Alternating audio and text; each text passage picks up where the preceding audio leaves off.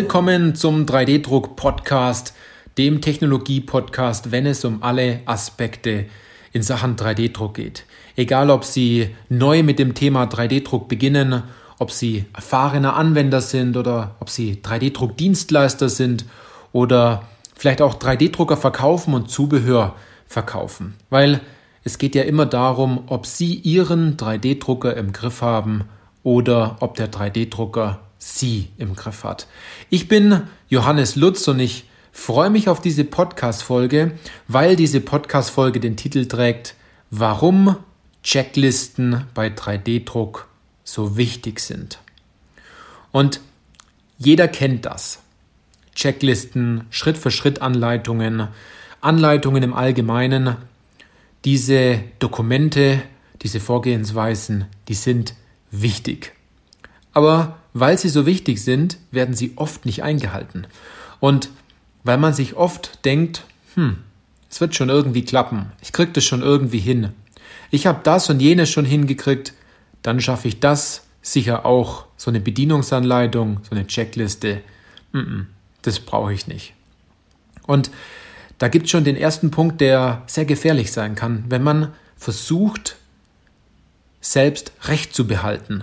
Weil wenn Sie sagen, ah, ich kann das besser, dann werden Sie vielleicht recht haben, aber es funktioniert danach nicht. Und viel wichtiger ist die Frage, funktioniert das, was ich tue? Also das bedeutet, wenn Sie erfolgreich sein wollen, in dem Fall, dass Sie vielleicht ähm, den Druckauftrag richtig ähm, in der Maschine platzieren und den Drucker richtig starten, dann sollten Sie vielleicht einer Checkliste folgen. Ja? Es gibt nämlich ganz viele Stolpersteine und Fallen, die später erst richtig zum Problem werden. Das heißt, wenn man sich von Beginn an vielleicht zwei Minuten nicht Zeit nimmt dafür und Zeit sparen möchte, hat man im Nachgang eine Stunde mehr Arbeit. Ich nenne das immer ganz toll Arbeitsbeschaffungsmaßnahme. Also man hat dann viel Arbeit und man hat viel Aufwand, aber ähm, man hat nicht das gute Ergebnis, was man sich eigentlich schnell wünschen wünschen wollte ne? oder was man sich erwünscht hat, um vorwärts zu kommen. Und da gibt es einen zweiten Punkt und der ist jetzt auch super wichtig. Es muss nicht immer super kompliziert sein, etwas zu schaffen. Auch ein äh, etwas längerer Prozess, zum Beispiel der Start eines Metalldruckvorgangs, der muss nicht super kompliziert sein. Er kann auch einfach sein und es kann auch schnell gehen, wenn man die richtigen Schritte einhält. Und eine Checkliste ist im Endeffekt ja nichts anderes wie ein, ja, ein routinierter Ablauf. Das ist das eine oder das andere, es ist ein Notverfahren, das verhindern soll, dass etwas übersehen wird oder dass man gezielt schon die falschen Maßnahmen einleitet, weil man sich nicht an ein bestimmtes Vorgehen gehalten hat in einer Notsituation. Und auch hier wieder gibt es zwei Varianten. So hat sich das aus der Vergangenheit ähm, bei mir herauskristallisiert, dass es einerseits muss es manchmal Checklisten geben, die heißen, so geht es definitiv nicht. Und man erkennt sich immer wieder selbst dabei, wie man sagt, ja genau, eigentlich das wollte ich ja nicht machen. Und dann gibt es Checklisten, die heißen, genau so geht es. Ne? Und es scheint so, als wäre es unfassbar schwer zu sagen, wie es richtig geht, aber unfassbar einfach vergleichsweise zu sagen, so geht es definitiv nicht an der Stelle. Also das ist super interessant, wenn man sich tiefer mit diesem Thema beschäftigt, dass es zwei Wege gibt. Und wenn man mal ganz vorne anfängt, dann egal ob Sie jetzt einen Druckauftrag starten, ob Sie jetzt Dienstleister sind oder ob Sie das vielleicht für einen Kollegen tun aus einer anderen Abteilung, dann brauchen Sie am Anfang Informationen. Und zwar wichtige Informationen. Und dabei sollte man einen Leitfaden haben, wo man einfach mal nachfragt, was genau der Kollege oder der Kunde denn genau möchte. Weil oft genug ähm, ist es so, dass man zu wenig Informationen hat, die man eigentlich dafür braucht, und man kennt sich, erkennt sich dann selber wieder, dass man sagt, hm, also eigentlich habe ich noch so viele Fragen an, an, an den Kollegen oder an den Kunden, aber ich mache es jetzt trotzdem irgendwie, wird schon irgendwie klappen. Und schlussendlich kommt dann raus, ja, hätte man nur nachgefragt. Und dann sind es so Dinge wie, hätte man den Kunden nur gefragt, ob es ein lebensmittelechtes Material sein soll oder ob das Material bestimmte chemische Eigenschaften äh, haben sollte an der Stelle. Also super, super wichtig. Und dann geht es schon weiter mit der Datei.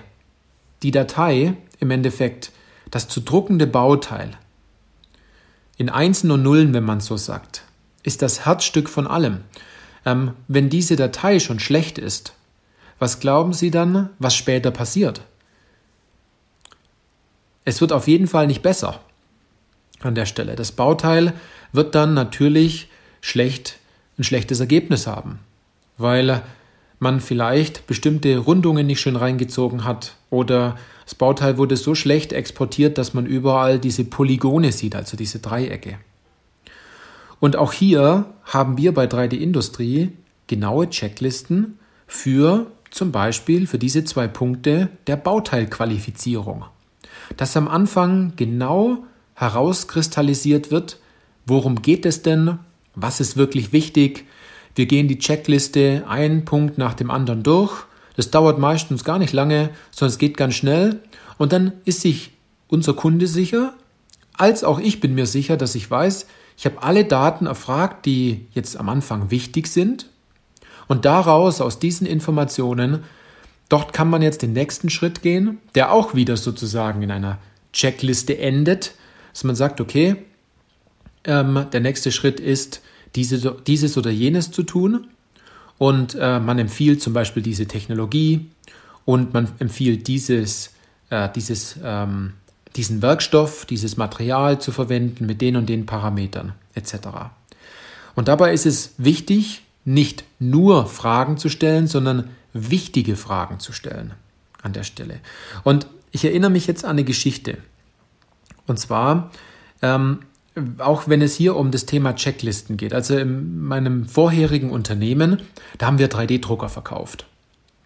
Und das haben wir ganz erfolgreich gemacht und ähm, ich war derjenige, der hat dann immer wieder danach angerufen, hat gefragt, wie läuft's denn? Was druckt ihr denn so? Kann man euch irgendwie helfen? Kann man euch unterstützen? Und ganz oft hieß es dann, nee, wir brauchen keine Hilfe, weil alles läuft, dann war das okay. Und immer wieder kam dann was, ja, ich habe hier ein Problem, das ist mir aufgefallen oder ich habe hier eine Frage. Und ähm, natürlich kam, je mehr man Maschinen verkauft hat, natürlich auch immer mehr Support zurück.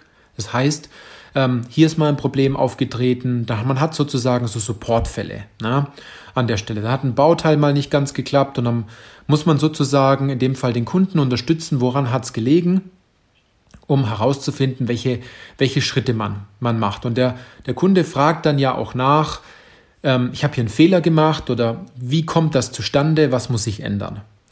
Und als wir gemerkt haben, es sind immer wieder die gleichen Probleme und wir haben immer wieder die gleichen ähm, fünf, sechs Punkte genannt, womit man dieses Problem löst, ähm, haben wir danach Checklisten gemacht. Und als wir diese Checklisten im Einsatz hatten, kamen weniger Rückfragen, kamen weniger Supportfälle. Weil äh, der Anwender schlussendlich wusste, wenn ich es genau so mache, dann bin ich auf der sicheren Seite und dann kann es nicht schiefgehen. Weil zu oft regt man sich dann auf schlussendlich. Dann sagt man, ah, jetzt habe ich wieder so viel Zeit verschwendet, um dieses Bauteil zum Laufen zu kriegen, diese Maschine zum Laufen zu kriegen und so weiter. Und eine weitere Geschichte fällt mir ein, wir haben mehrere Maschinen an einen großen äh, Automobilproduzenten verkauft und das war damals so, dass das in der Abteilung was ganz Neues war, dieses Thema 3D-Druck an dieser Stelle. Und die zwei Personen haben sich damit beschäftigt und die haben auch ganz offen und ehrlich gesagt, Herr Lutz, wir kennen uns nicht aus mit 3D-Druck, wir brauchen da einfach mehr Hilfe, wir haben mehr Fragen, wir müssen uns da sicher fühlen. Und dann waren wir beim ersten Tag der Installation da und die haben auch dann mit uns gemeinsam die Teile gedruckt. Wir haben äh, an der Stelle den, den Kunden schön sanft an die Sache herangeführt, ihm die Ängste genommen und auch gezeigt, wie man zu Erfolg kommt. Und dann war zum Schluss so dieses Thema, wir fühlen uns noch nicht ganz sicher, wir haben noch einige Fragen ob man denn nochmal so einen Tag machen kann.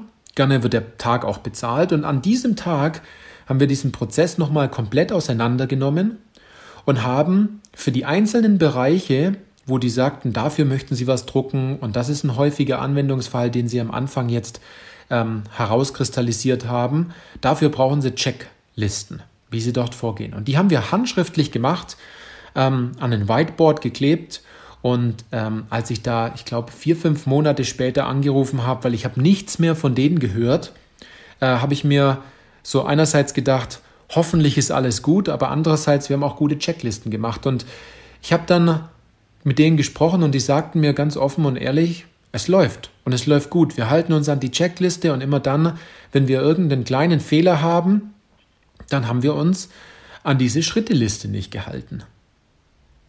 Es ist halt so ganz einfach, indem man sich selber konditioniert, selber diszipliniert ist und sagt, komm, ich gehe diese zehn Punkte kurz als Check durch, so wie es der Pilot und der Co-Pilot auch machen, ähm, wo man dann sagt, habe ich das gemacht, okay, check, das, check, das, check und so weiter. Und wenn das alles passt und jemandem ist nicht aufgefallen, dass irgendein rotes Lichtlein leuchtet, äh, als Beispiel, dann äh, funktioniert das auch. Und jetzt habe ich so sieben Punkte noch ganz kurz vorbereitet, wo Sie sich vielleicht wiedererkennen. Und wiedererkennen in dem Sinn, dass man sagt, Mensch, das hätte ich vorher wissen müssen. Oder ich habe schon wieder den gleichen Fehler gemacht. Mensch, da war doch was, das hatten wir doch letzte zwei Monate, hatten wir das Problem doch auch, warum ist mir das nicht aufgefallen? Und da gibt es die sieben Verschwendungsarten. Und allein schon für die sieben Verschwendungsarten kann man, kann man einige Checklisten machen, damit ein Prozess schön sauber immer wieder läuft und wiederholt werden kann und es keine Probleme gibt. Punkt 1 ist zum Beispiel das Thema Überinformation. Wenn man zu viele Informationen bekommt, vielleicht von der anderen Abteilung, was man drucken sollte, oder vom Kunden, die eher zu Verwirrung führen, anstatt zu Klarheit. Oder ein zweiter Punkt ist, ähm, beim Thema Verschwendung ist das Thema Bestände wenn man zu viel Material auf Lager hat oder wenn man Bauteile vorproduziert in der Hoffnung, dass der Kunde diese dann auch wieder bestellt. Glauben Sie mir, das hört sich jetzt komisch an, aber das passiert immer wieder. Dann der dritte Punkt ist, Such- und Wartezeiten sollte man vermeiden. Besonders beim Thema Nacharbeit. Nacharbeit ist ein Thema beim Thema, also allgemein bei 3D-Druck. Ähm, das stoßt immer sauer auf. Das möchte nicht wirklich jemand machen. Vor allem, wenn es Bauteile sind, wo man versucht, aus kleinen Bohrungen noch Pulver rauszukriegen oder aus bestimmten Kanten ähm, noch ordentlich Stützmaterial abzunehmen, da gibt es immer Probleme.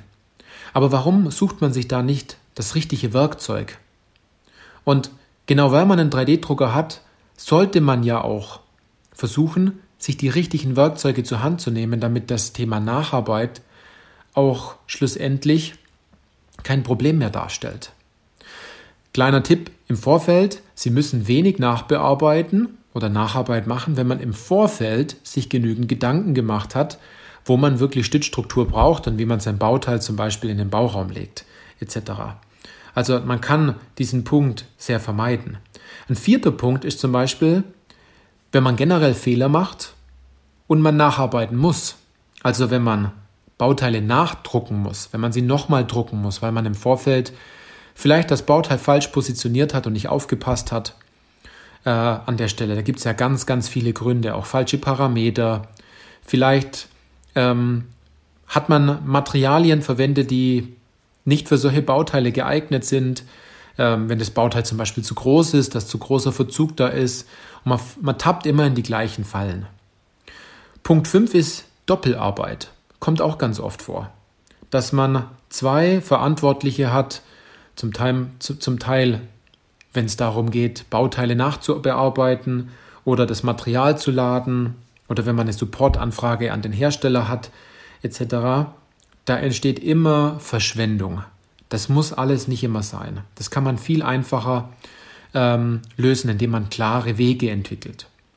Und wenn wir schon beim Thema Wege sind, kommt Punkt 6 und zwar Wege und Informationsfluss. Wenn Sie heute noch mit gefühlt einer Diskette zum, zum 3D-Drucker laufen und versuchen, ihren Druckauftrag zu starten und dabei durch die halbe Firma laufen, dann ist irgendwas schief gelaufen. Oder wenn sie versuchen, mit einem, mit einem USB-Stick noch Druckaufträge äh, zu, zu starten und der, der Drucker ist äh, mehrere hundert Meter von ihnen entfernt. Macht doch alles keinen Sinn. Auch wenn die Nacharbeitsschritte dann wieder weit entfernt sind, sind alles ja, Verschwendungsarten, die eigentlich nicht sein müssen, weil sie brauchen sich keine Gedanken zu machen, bei einem Druckjob dann eine Stunde einzusparen, wenn sie den Weg zum 3D-Drucker schon eine halbe Stunde unterwegs sind und dann die Bauteile danach nochmal vier Tage rumliegen. Na, das ist also super interessant, wenn man es mal aus der Lage betrachtet. Und der letzte Punkt, Punkt 7, ist ungeeignete Abläufe. Und zwar falsche Arbeitsschritte.